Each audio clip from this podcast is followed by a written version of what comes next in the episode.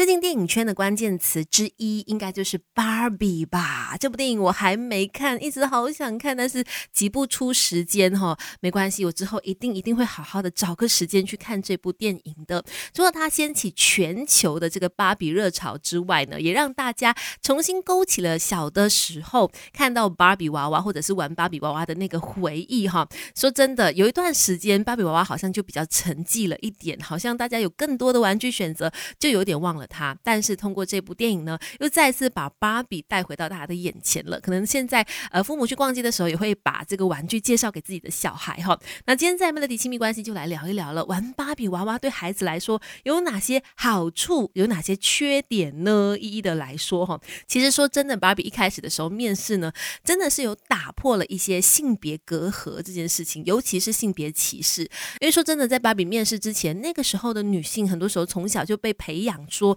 长大要当一个家庭主妇啊，要呃当好妈妈，照顾家庭等等的，就是感觉上女人是为了育儿而生的这样。可是当芭比娃娃出现的时候呢，就让女孩跳脱了当妈妈的这个思维，开始可以把自己投射到芭比身上去。因为芭比呢，她可以当冲浪选手，她可以是选美小姐，她可以是科学家，她身上可以有很多五花八门的职业，让女孩们看到了，其实我们可以有不一样的人生，不只是当家庭主妇。不只是传宗接代，不只是照顾小孩而已。那其实女生也可以拥有很美好的人生。其实芭比面试之后呢，就带给了这样子的一个性别观，可以说它某个程度上呢，也算是性别平等的推手哈。然后再来呢，通过玩芭比娃娃，也可以帮助小孩提升想象力和同理心。等一下跟你聊更多。没有完美的父母，只要有肯学的爸妈，让亲子关系更快乐。Melody 亲密关系。那今天在 Melody 亲密关。系就来说，让你的小朋友多玩芭比娃娃有哪些好处跟坏处呢？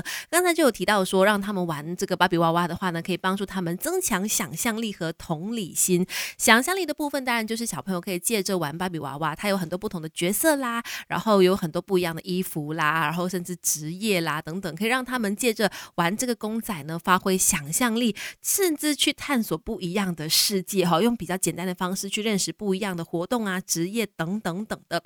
同。理心的部分就是，当他们在玩这个娃娃的时候呢，他们其实就是把自己的情感投射在里面嘛，然后也可以培养出对其他人的同理心。就在玩游戏的时候呢，他可能就是有角色啦、有关系、有互动啦。当他们在去做这一些互动的时候呢，他就可以想象说，别人如果被怎样怎样对待的话，他会有怎么样的心情。慢慢同理心呢，就会在玩这个好像加加酒一般的这个游戏的时候呢，感受到了。比方说，他用这个公仔来去扮演爸爸或者是妈妈的角色的时候，他就可以去理解说。为什么爸爸妈妈在对待小孩的时候，他可能有怎样的情绪，或者会说怎么样的话哈？那所以这样子的话呢，可以让他们快速的去理解跟同理一些事情，还有情感的部分。不管是当父母还是做儿女，我们一块做中学 Melody。亲密关系，你好，我是翠文，继续在 Melody 亲密关系。今天我们就聊到说，随着芭比这部电影爆红之后呢，大家就开始哎，也在想说，让自己的小孩玩芭比娃娃，重拾我们小时候的那个童年回忆还有乐趣嘛。